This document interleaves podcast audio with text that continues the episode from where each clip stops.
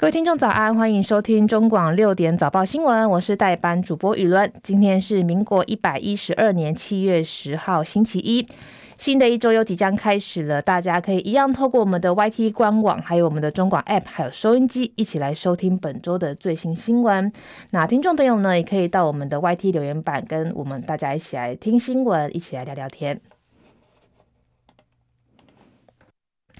当然，新闻一开始要先来关心天气的消息。天气高温炎热，今天中午前后，包含双北地区，还有桃园、苗栗、台南、高雄、屏东、花莲、台东县是橙色灯号，有连续出现三十六度高温的几率。另外，紫外线指数在过量到危险等级，要加强留意。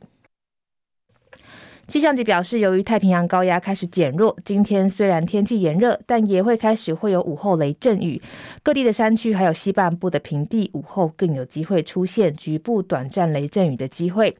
到了晚上之后，东南部地区跟恒春半岛，还有也会有一些局部的短短暂阵雨会陆续的飘进来。到了周二、周三开始，有水汽从台湾东方的海面移入，迎风面的东南部地区跟恒春半岛也会有局部短暂阵雨，而其他地方为多云到晴。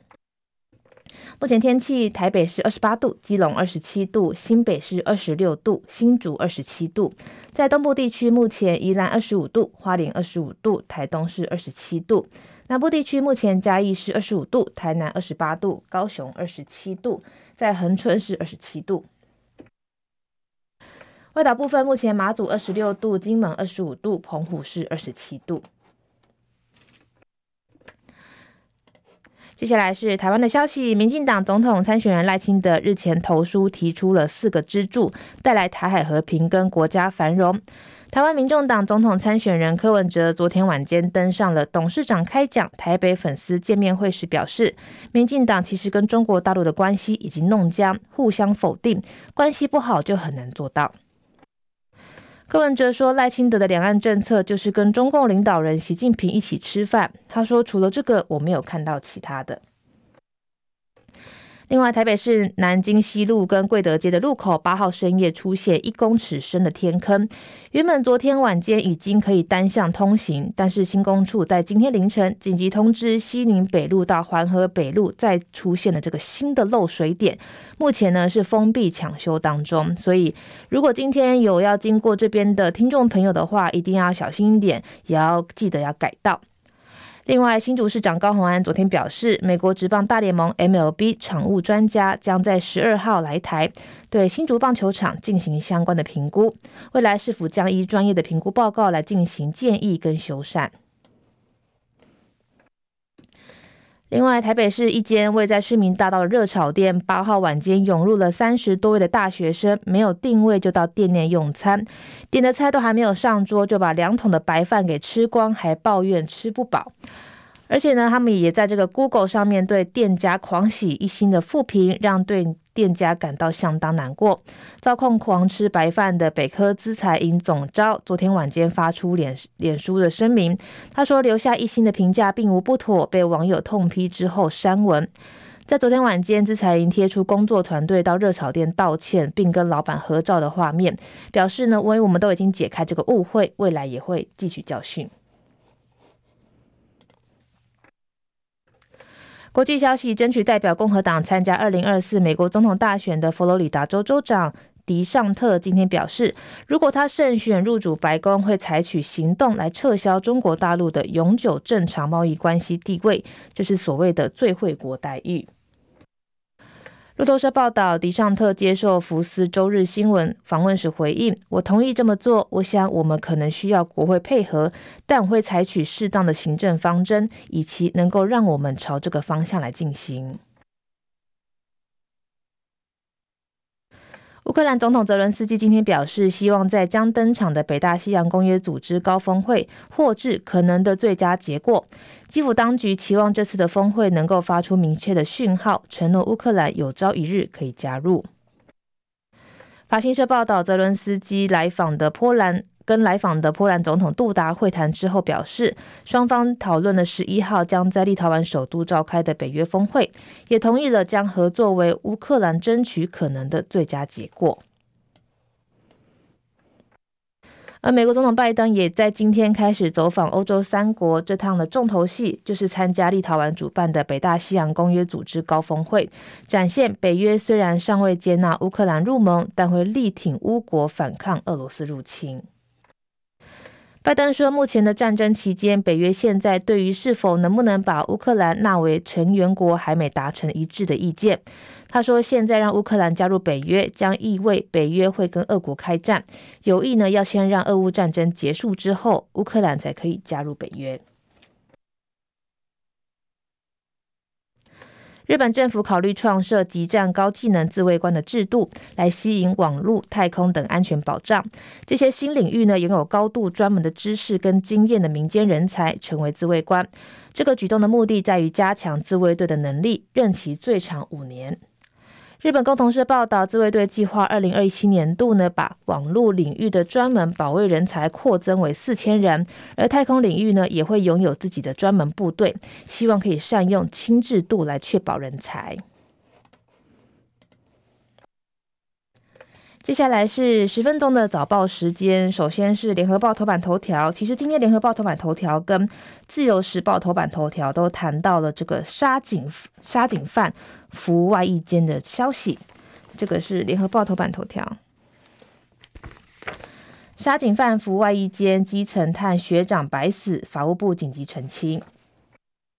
另外包含所有的。总统参选人还有有意参选的侯赖郭科都轰外役间卡呃卡关需要修法。发生在二零一四年的台北夜店杀警案，其中涉案者易宝鸿服刑两年多之后获准到外役监来执行。基层员警探说学长白死了。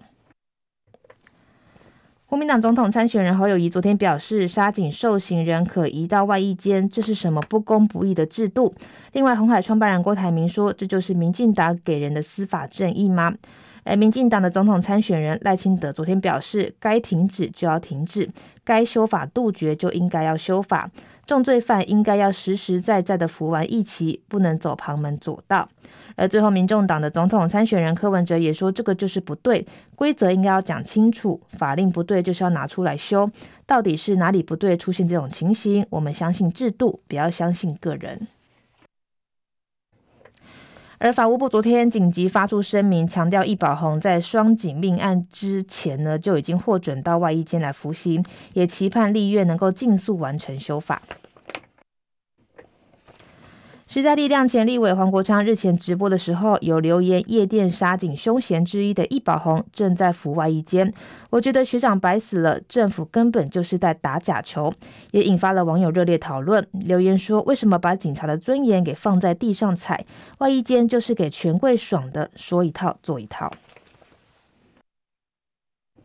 法务部表示，外役监制度绝非为了权贵。台南双警命案发生之后，法务部也积极推动了外役监条例修法。去年九月，呈报行政院审核通过，送立法院。立法院两次召开审查会议，并在十二月十四号举行了公听会，但因为遴选条件的意见众多，而且歧义，尚未完成修法。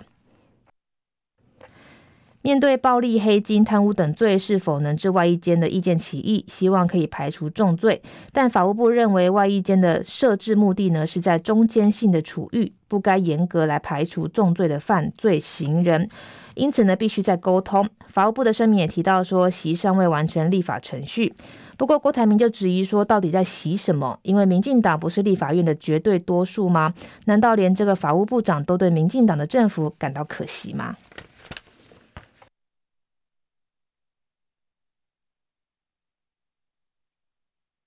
自由时报头版头条谈到了巴拉圭准总统明天访台，三后任部长随行。这个是自由时报今天头版头条。外交部昨天宣布，南美洲的友邦巴拉圭准总统贝尼亚将在十一号到十五号率团访台。贝尼亚也会在推文呢预告这次的访问，表示蔡英文总统是他的好友，巴拉圭未来五年将维系跟中华民国台湾兄弟之邦的情谊，而这次的访问将就双边关系的议程来交换意见，让两国进一步加强既有的历史联系。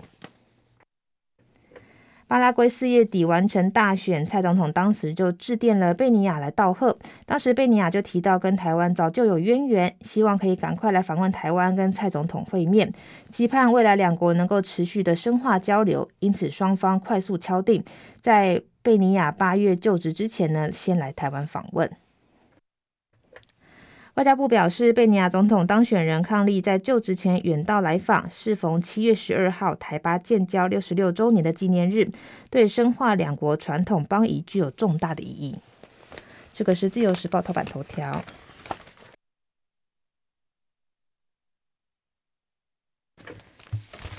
接下来是中国时报头版头条，谈到了国安局小汉光演习防大选孤狼攻击，下个月动员数百人来演练，主角无人机成焦点。这个是中国时报今天的头版头条。二零二四总统大选将至，国安高层九号表示，为了强化维安任务，防范组织型跟孤狼型的犯案攻击模式，国安局已经召集了警政署、还有调查局跟地方警局代表，启动安维八号的相关作业，并进行兵推。大规模的实兵验证，小汉光则是在下个月举行，为了就是让大选维安滴水不漏。国安高层表示，大选维安会是国安局下半年的重点，对象包含总统参选人、还有家属、还有卸任的正副总统等等。一部分是要防范组织型的犯罪形式，一部分呢也要防范近年来出现的孤狼型的犯案形式。这个孤狼型的犯案形式，就是像之前日本前首相安倍晋三在浮选期间遇刺身亡，或是现任日相岸田文雄在浮选的时候遭到直爆猎物。国安对此极度重视，因此强化了大选的维安作业。据了解，二零二四总统大选的安维八号是采三加一的编组，人数约两百二十人，约八成的配置人员曾经参与过维安任务。除了不能都是身手之外，参训的人员也有进行安全查核跟验尿等基本工作。而另外，受到乌克兰的战争启示呢，无人机的防范也是重中之重。候选人到场将禁止使用无人机，也会大规模的复数配置无人机的阻绝器，来强制让无人机迫降。公安局呢已经为此进行了多次的模拟测试。这个是中国时报的头版头条。另外是经济日报头版头条谈到了晶圆代工先价格割喉战，半导体复苏不如预期，十二寸的成熟制程最高杀两成，八寸的降价也吸引不到客户。呃，先带来，先带您关心比较新的消息。刚刚呢，好像在留言板上面看到，在花莲目前有发生有感地震。那目前听众朋友也说，目前在桃园也是有感。那在花莲的感觉也是挺大的。那新北似乎也是有感觉，所以听众朋友呢，一定要小心自己的安全。那有最新消息，中广新闻中广新闻会继续带您关心，继续带您关心。经济日报头版头条谈到金源代工先价格割喉战。半导体景气复苏脚步不如预期，供应链表示，以成熟制程为主的晶圆代工厂为填补产能的利用率，第二季呢先发动以量换价的策略成效不彰，近期呢转为掀起价格割喉战，会以十二成熟制程的代工价大客户最高可以降两成，是疫后的最大降价潮，而八成八寸的成熟制程代工市况更惨，降价也吸引不到客户。